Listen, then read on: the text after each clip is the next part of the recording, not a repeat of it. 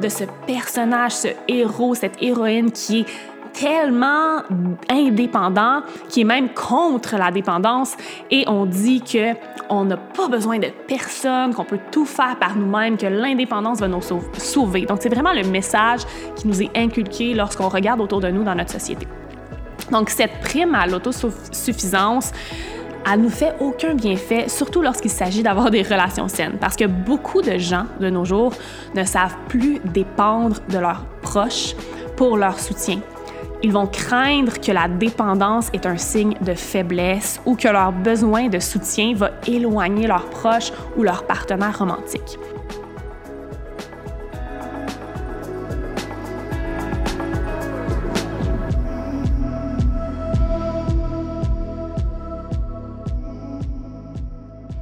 Bonjour tout le monde et bienvenue à un nouvel épisode du podcast intentionnel. Je suis vraiment très heureuse de vous retrouver après une petite pause due à hum, les dernières situations mondiales, mais également des situations personnelles qui ont fait en sorte que j'ai pris un petit pas de recul et une pause. Je n'ai pas sorti de podcast la semaine dernière. Vous êtes probablement au courant du mouvement Black Lives Matter qui a pris énormément d'ampleur dans les deux dernières semaines.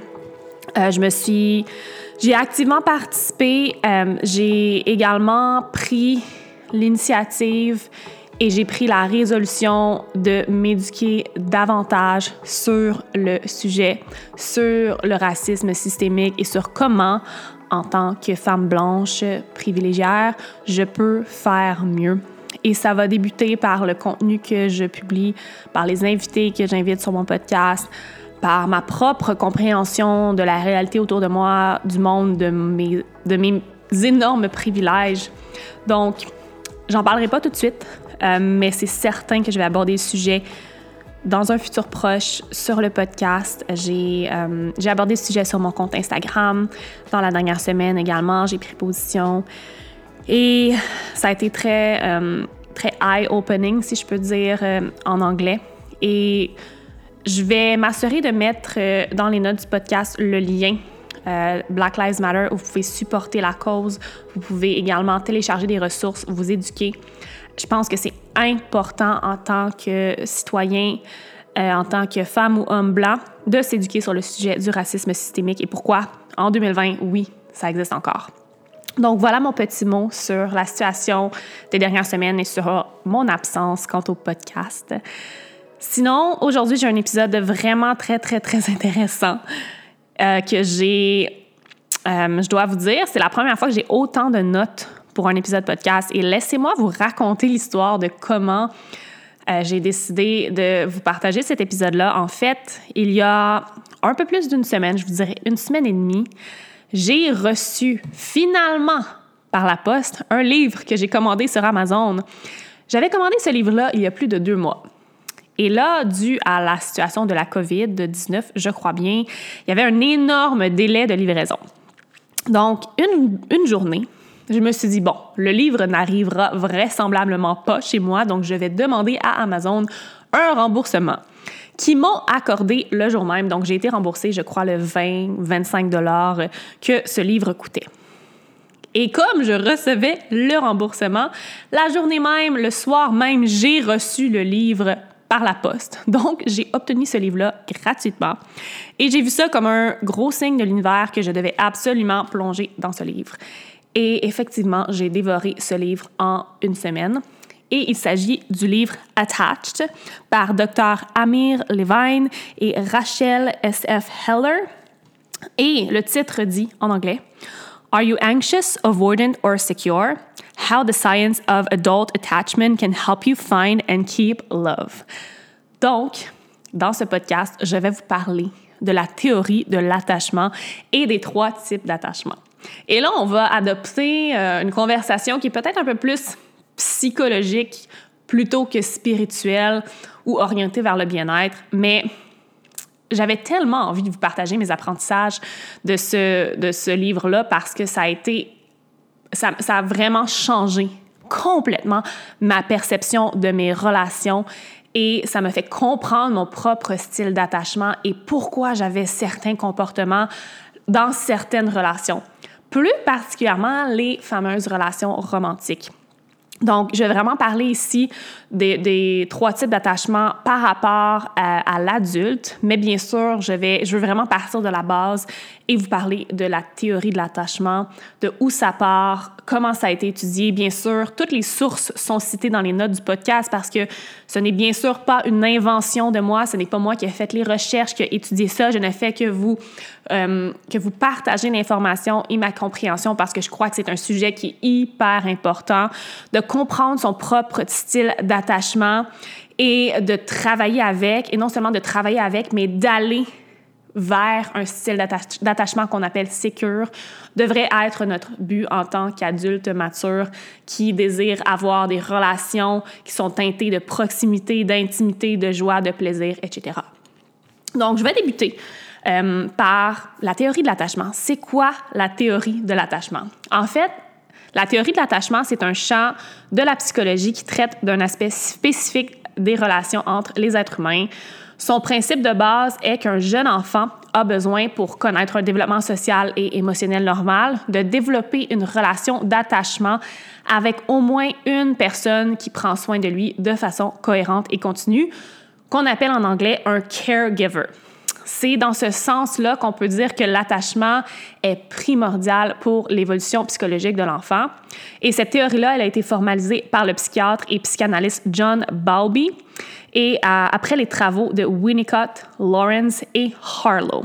Donc, en fait, comment on développe notre style d'attachement, c'est 100% lié à l'enfance et la personne ou les personnes, en plus particulièrement pour la plupart d'entre nous, nos deux parents. Comment, nos parents ou notre caregiver nous a témoigné de l'attachement. Donc, une des fonctions de l'attachement, c'est de permettre de se sentir en sécurité de façon à pouvoir partir à la découverte de, de ce qui nous entoure en tant que jeune enfant. C'est très important pour le développement intellectuel et moteur d'un bébé et d'un enfant, mais ça demeure une constante dans la vie adulte aussi. Et on, peut voir ça sous forme de curiosité intellectuelle, curiosité relationnelle et absence de crainte face à la nouveauté ou à l'inconnu. Et ça, ça nous vient de Ivan Wyart. Donc, pourquoi et comment les parents forgent notre style d'attachement? Donc, je vais prendre les trois, en fait, je vais d'abord vous nommer les trois types d'attachement que je vais aborder en détail dans l'épisode. Le premier, on appelle ça le type anxieux. Donc, les anxieux sont les gens qui sont souvent préoccupés par leur relation et ont tendance à s'inquiéter de la capacité de leur partenaire à les aimer en retour. Ensuite, on a le style évitant, où les gens voient l'intimité comme une perte d'indépendance et essaient constamment de minimiser la proximité dans une relation. Et finalement, le troisième type d'attachement qu'on appelle secure, euh, c'est le type où les gens se sentent à l'aise avec l'intimité et sont généralement chaleureux et aimants dans leur relation et ne jouent pas à des jeux. They don't play game, comme on dirait en anglais.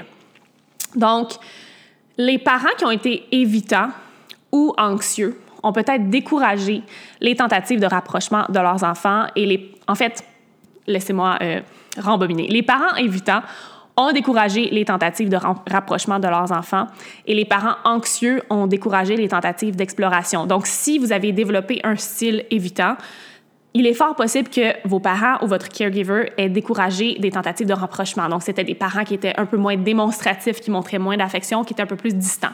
Versus des parents qui avaient un style d'attachement anxieux, ont découragé les tentatives d'exploration. Donc, ont peut-être été des parents un peu plus euh, parents poules, comme on dit, des parents un peu plus stressés, qui ont peur pour la sécurité de leurs enfants et qui les gardent trop près d'eux, qui ne les permettent pas d'explorer le monde et de découvrir qui elles sont, qui ils sont.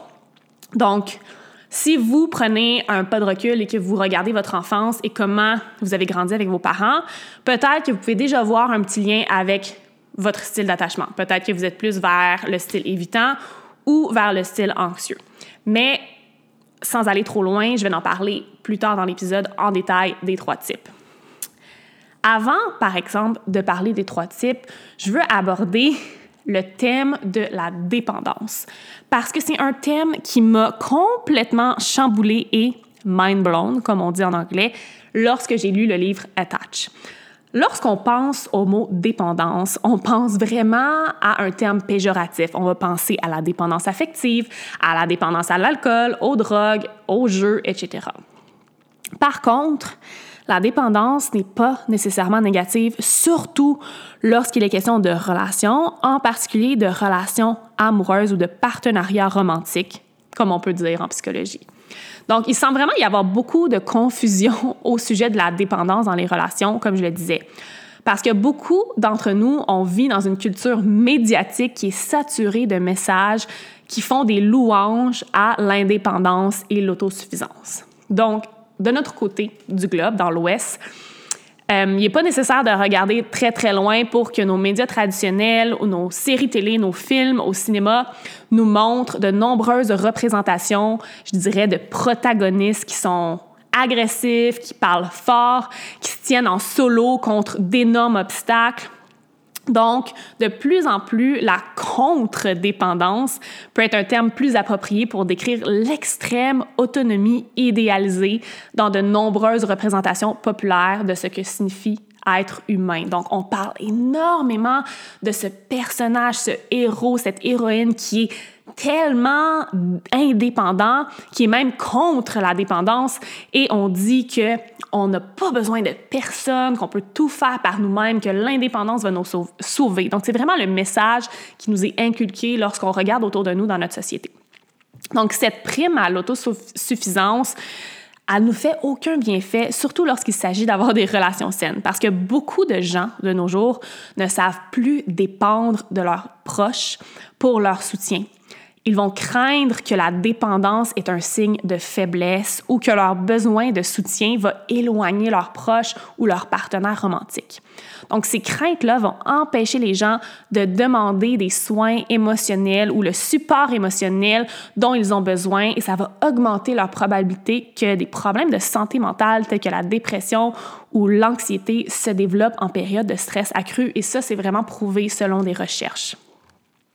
Et maintenant, je veux parler d'un thème qui est aussi abordé dans le livre, mais que j'ai également euh, un thème auquel j'ai fait un peu plus de recherche par moi-même par la suite, euh, le thème de l'interdépendance mutuelle.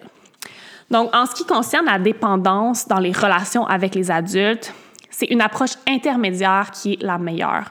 Donc, les experts vont utiliser le terme d'interdépendance mutuelle pour décrire les concessions mutuelles qui caractérisent des partenariats sains entre deux adultes. Donc, une façon de comprendre l'interdépendance mutuelle, c'est de visualiser un écosystème. Dans la nature, il va exister un équilibre entre les organismes qui partagent un espace comme une forêt. Les plantes vont fournir de l'oxygène aux animaux pour respirer. Certains fournissent de la nourriture sous forme de fruits ou de légumes. Leurs racines maintiennent le sol ensemble pour éviter l'érosion quand il pleut. Leurs feuilles fournissent de l'ombre et aident à se protéger des intempéries. Et pendant ce temps-là, les animaux fournissent du dioxyde de carbone aux plantes. Ils aident les plantes à se reproduire lorsqu'ils vont consommer des fruits ou transporter du pollen vers de nouveaux endroits. Puis à leur mort, leur corps va contribuer à fertiliser le sol. Donc, chaque organisme a sa place. Chacun donne et prend. Chacun dépend d'autres organismes pour les nécessités de base et chacun donne également à d'autres organismes en nature. Voilà ce que signifie être mutuellement interdépendant.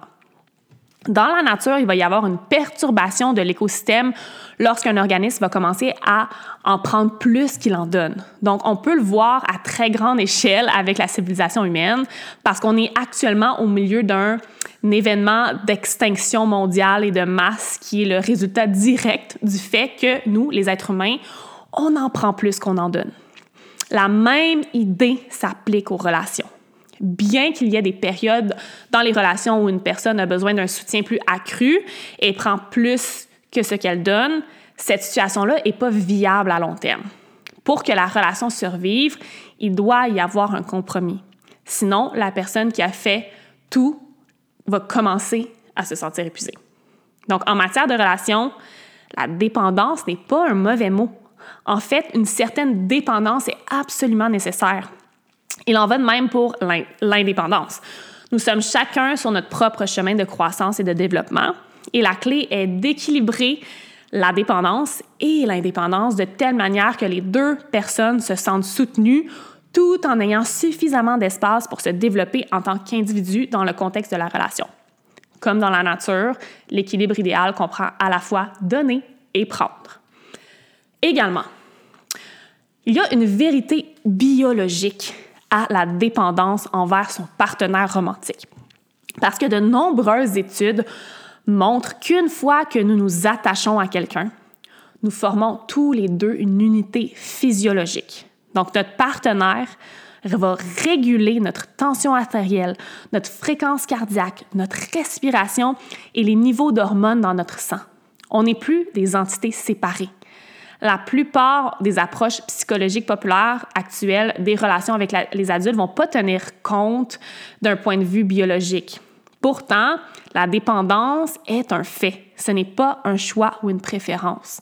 Notre besoin de partager nos vies avec quelqu'un fait partie de notre constitution génétique et n'a absolument rien à voir avec combien on s'aime et à quel point on est satisfait d'être par soi-même et à quel point on est indépendant.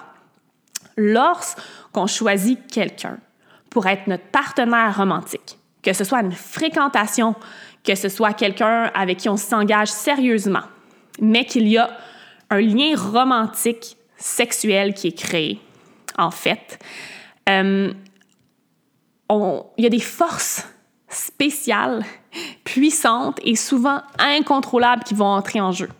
Il y a des nouveaux modèles de comportement qui vont faire surface indépendamment de notre indépendance et malgré notre propre volonté consciente. Une fois qu'on a choisi un partenaire, il ne fait aucun doute que la dépendance existe. C'est toujours le cas.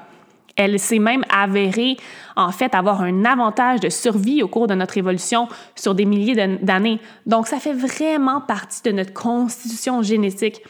Et c'est la raison pour laquelle on cherche des partenaires romantiques toute notre vie. Oui, on est capable de survivre par soi-même et d'être indépendant, mais notre génétique, notre physiologie nous fait rechercher un partenaire sur lequel on peut dépendre d'un point de vue de survie. Donc ça aussi, c'est à garder en tête lorsque notre argument de I am a strong, independent woman fait surface. Oui, tu es peut-être une femme forte et indépendante qui n'a pas nécessairement besoin d'un homme. Par contre, toute ta vie, ta génétique va faire que tu vas activement chercher un partenaire romantique. Donc voilà, je voulais vraiment vous parler de cette branche-là de la dépendance parce que moi, moi, de mon côté, j'ai souvent embarqué dans le, discours qui me disait que je dois être une femme forte et indépendante qui n'a pas besoin d'hommes. Et on oublie le fait que c'est normal de vouloir dépendre de façon saine d'un partenaire et que c'est même désiré. Ça crée l'intimité, ça crée la connexion émotionnelle, ça crée une fondation de support. Savoir que notre partenaire est là pour nous, c'est absolument sain. Donc voilà, maintenant que nous avons parlé du thème de la dépendance, de l'interdépendance mutuelle et de la vérité biologique du terme de la dépendance, nous allons maintenant plonger dans les trois types d'attachement en commençant par un des types qui est probablement le plus commun. Et je dis ça parce que moi-même, je suis de ce type, bien sûr activement en train de travailler, et je parle du style anxieux. Le style anxieux euh, est caractérisé, par les gens qui sont souvent préoccupés par leur relation et ont tendance à s'inquiéter de la capacité de leur partenaire à les aimer en retour. Et ça, c'est pris directement du livre Attached. Quelles sont les possibles manifestations de l'attachement du style anxieux ambivalent? Donc, on appelle ça le style anxieux ambivalent. Mais de mon côté, j'appelle ça le style anxieux. Donc, chaque style d'attachement, en fait, est manifesté par une série de caractéristiques, puis juste un, petit warning, elles sont plus ou moins marquées selon les individus et vont se déployer sur un continuum euh, des simples tendances aux traits de personnalité les plus marqués. Donc, pour les manifestations de l'attachement anxieux, on parle d'être préoccupé par ces relations de façon excessive. Euh, cette préoccupation peut être obsessionnelle et se manifester par des ruminations. On craint que son affection pour son partenaire ne soit pas réciproque. On a un besoin excessif d'approbation. On se sent extrêmement mal lorsqu'on est critiqué. On ignore les signes de problèmes dans les relations. On a peur de faire fuir les autres. On a une peur excessive d'être abandonné, rejeté ou critiqué. On a du ressentiment lorsque notre partenaire s'investit en dehors de la relation. On est souvent jaloux. On prend parfois excessivement soin de l'autre. On est centré sur soi-même, on a besoin d'être le centre de l'attention. Et on a un désir de fusion, une recherche permanente du maximum de proximité et d'intimité. En fait, le comportement de l'adulte anxieux va osciller entre un doute concernant la disponibilité émotionnelle de son partenaire, tout en étant excessivement en demande, possessif et dépendant, ce qui se retourne inévitablement contre lui par l'abandon ou du moins la prise de distance de l'autre individu. Et c'est une prise de distance qu'on redoute tant lorsqu'on a un style anxieux. Et pour maintenir le maximum de proximité avec son partenaire, l'adulte anxieux va mettre en place des stratégies qui sont décrites par Levin et Heller. Les stratégies sont les suivantes. Donc, on va tout le temps penser à son partenaire, puis il va être difficile de se concentrer sur autre chose. On va se souvenir que des éléments positifs de la relation. On va mettre l'autre sur un piédestal et minimiser sa propre importance dans la relation pour glorifier l'autre personne. On va amplifier le caractère unique et précieux de la relation. Euh, on va se dire que la relation va changer de façon positive, quelles que soient les difficultés qui sont rencontrées.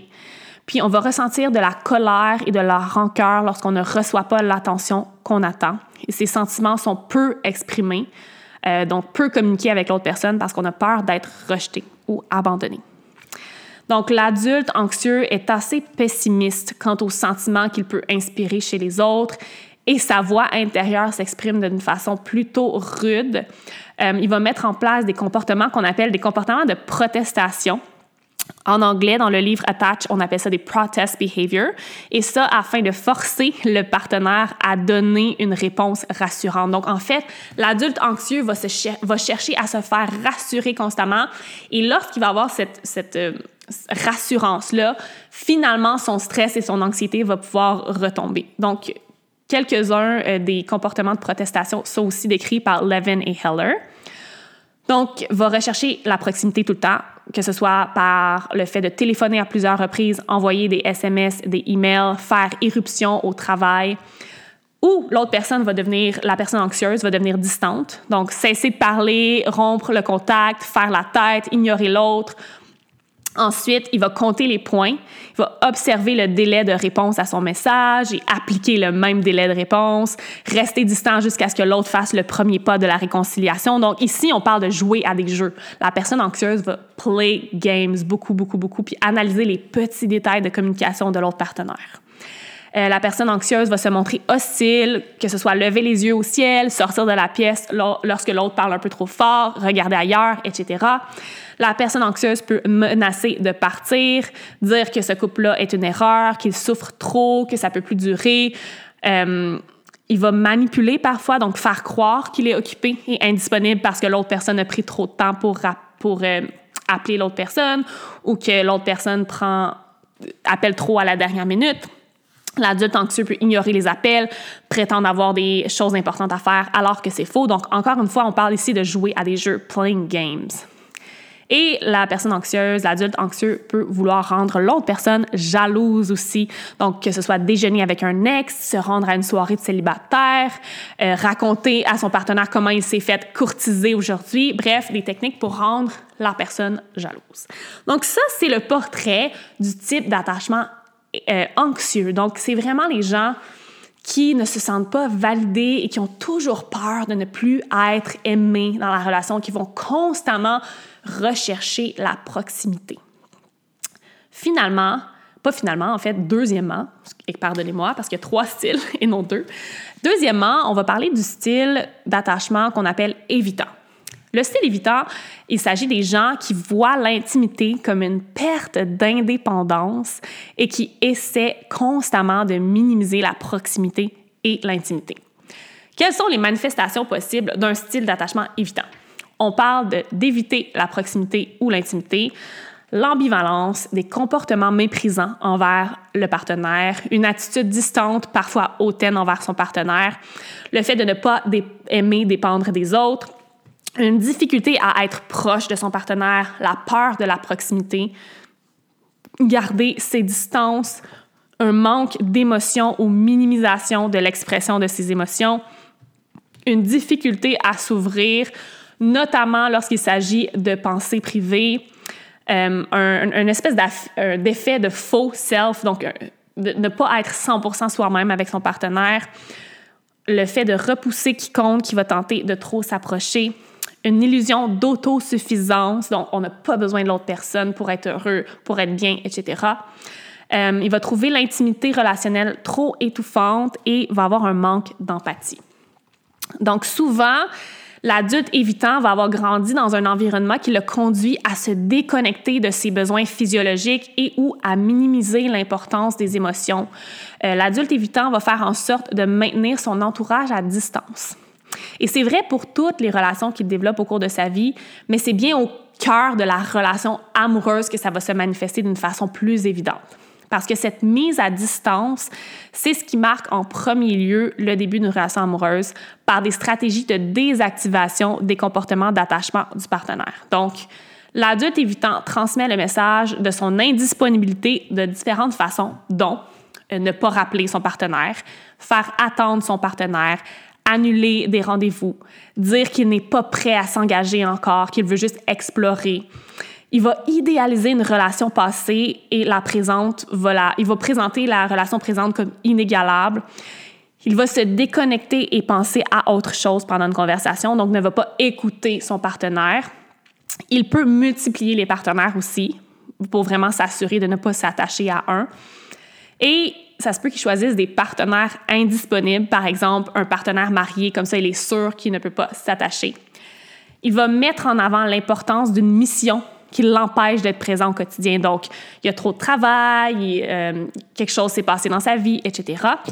Il va minimiser ou ridiculiser la manifestation des émotions, les demandes d'aide de son partenaire. Il va développer un discours sur l'importance de l'indépendance et l'autosuffisance. Par exemple, dans le couple et dans la vie générale, notamment dans la sphère professionnelle, il va parler de que c'est important d'être indépendant, autosuffisant, de ne pas avoir besoin de personne, etc. Il peut préférer les relations à distance pour s'assurer qu'il y a une distance. Il peut se concentrer sur les défauts de son partenaire beaucoup. Euh, rompre facilement également. Ne pas parler de ses sentiments et ses émotions. Et ainsi, il peut se sentir mal à l'aise lorsqu'une relation s'inscrit dans le temps. Il va souvent ressentir le besoin ou ressentir son partenaire comme étant trop demandant et étouffant, surtout si ce dernier va évoquer ses besoins affectifs. Et pour satisfaire ses besoins d'attention et de contact humain, une personne à l'attachement évitant va apprendre à se lier avec des personnes qui sont davantage portées sur la satisfaction des besoins des autres sans rechercher de réciprocité, parce que de cette façon-là, ils n'ont pas besoin d'exprimer de demande. Et oui, maintenir une relation avec un adulte évitant est extrêmement difficile et ça peut activer euh, en soi une sensation d'être rejeté, mal ou non aimé, surtout pour une personne de style anxieux. Et en fait, presque tout le temps, les relations qui sont formées sont entre une personne anxieuse et évitante. Parce que les personnes évitantes ne vont jamais aller vers des personnes évitantes parce que ça va faire un clash avec leur ego. En fait, les personnes évitantes aiment ça, recevoir les manifestations anxieuses des personnes anxieuses parce que c'est comme un cadeau à leur ego et ça leur permet d'activer leur stratégie de personne évitante. Donc, c'est souvent le cas. On va souvent, si on est une personne anxieuse, se retrouver avec une personne évitante, vice-versa. Donc, L'idéal pour un adulte évitant, c'est vraiment d'avoir quelqu'un de disponible dans son entourage, quelque part euh, chez lui ou même plus loin, ce qui lui permet de faire l'expérience d'une forme de lien relationnel sans contact direct. Donc, c'est ce qui lui est familier et c'est ainsi qu'il va se sentir en sécurité. Il va avoir un besoin de connexion qui va être comblé, mais euh, de nombreux barrages vont bloquer cet accès à l'intimité d'une relation. Puis, en revanche, la pression pour la connexion pour l'adulte évitant est vraiment insupportable, puis même peut parfois le rendre agressif, passif-agressif. Donc, il s'agit donc de vraiment lui donner le temps nécessaire pour revenir dans le contact. Si vous vivez avec une personne qui est évitante ou vous êtes en ce moment dans une relation avec une personne évitante qui, par exemple, se dirige systématiquement sur son écran de téléphone en rentrant du travail, vous pourriez lui dire quelque chose comme, tu sais, quand tu te sentiras prêt, euh, peut-être que tu pourrais me rejoindre dans le salon, comme ça on va pouvoir passer un moment ensemble. Le fait de trop insister, en fait, pour un adulte évitant a un effet inverse tout est une question de temps pour que l'adulte évitant puisse sortir de sa bulle et revenir dans le contact parce qu'il ne peut pas y arriver rapidement. C'est souvent ce qui est difficile avec une personne anxieuse, c'est qu'on veut presser le contact, on recherche la proximité, l'intimité, donc on veut vraiment presser l'adulte évitant qui, de son côté, va juste prendre plus de distance s'il est pressé. Donc voilà le résumé de l'adulte évitant. Je ne sais pas si déjà là, vous pouvez vous retrouver dans un des deux styles, anxieux évitant. Euh, c'est souvent, ce sont, les, deux en fait, c'est pas vrai. J'allais dire que ce sont les deux types les plus communs, mais le type le plus commun, c'est le style secure. Malgré que si on est anxieux ou évitant, on peut penser où sont-ils ces personnes sécures-là? Eh bien, je vais vous parler des personnes sécures parce qu'elles forment la majorité de la population. Donc, on les aime, les sécures. Ce sont eux qui nous montrent l'exemple d'une personne, en fait, qui se sent à l'aise avec l'intimité. Ce sont des personnes qui sont généralement chaleureuses et aimantes dans leurs relations, qui ne jouent pas à des jeux. Ce sont des personnes qui vont vraiment voir les relations comme une fondation solide, comme quelque chose d'important dans leur vie et qui n'ont pas peur non plus de perdre l'amour de quelqu'un. Donc, il y a des caractéristiques typiques d'une personne sécure qui sont euh, listées dans le livre Attach que je vais vous lire euh, immédiatement. Donc, première caractéristique, euh, ils sont ils résoudent des conflits de de la bonne manière. Donc, ils sont flexibles pendant les conflits, ils prennent en considération l'opinion de l'autre, font part de leur opinion et ne partent pas sur leurs grands chevaux. Donc, ils sont très à l'aise avec la résolution de conflits.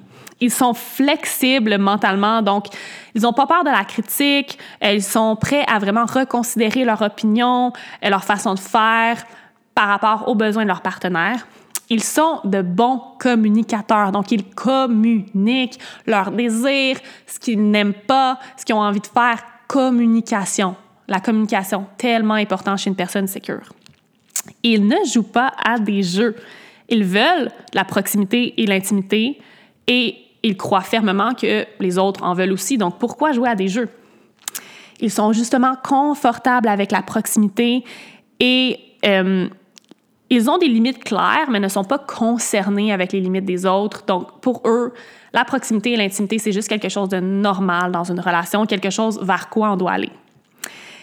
Ils pardonnent facilement, donc ils ne vont pas ruminer, ils vont pas être susceptibles, ils vont vraiment pardonner assez rapidement, surtout euh, après une résolution de conflit. Euh, ils sont inclinés à voir le sexe et l'intimité émotionnelle comme un tout. Donc, le sexe va rapprocher de l'intimité émotionnelle et les deux font partie d'un tout, ne sont pas séparés ils vont traiter leur partenaire comme de la royauté. Donc, ils vont vraiment prendre soin de leur partenaire. Ils vont vouloir leur donner beaucoup et vraiment leur faire sentir qu'ils sont aimés. Ils sont très sécures avec leur pouvoir et comment ils peuvent améliorer la relation parce que chaque relation peut être améliorée. Et finalement, ils sont responsables du bien-être de leur partenaire parce qu'ils comprennent qu'une certaine dépendance est biologique, physiologique et qu'elle est saine entre deux partenaires. Donc, ils ont un certain sens de la responsabilité que je suis en partie responsable de comment mon partenaire est et s'il est bien, s'il n'est pas bien. Donc ça, ce sont les traits euh, d'une personne qui est secure. Et ce sont tous des traits vers lesquels on devrait aller. Bien sûr, c'est difficile, surtout si on a un style d'attachement qui est évitant ou qui est anxieux parce que c'est vraiment engrainé en nous selon comment on a vécu avec nos parents, les événements qu'on a vécu également à l'enfance, l'adolescence, qui ont tout ça a été programmé en nous pour agir d'une certaine façon et pour rechercher la proximité ou rechercher une distance. Et ce que je vais vous suggérer, tout d'abord, c'est de vous procurer le livre Attached.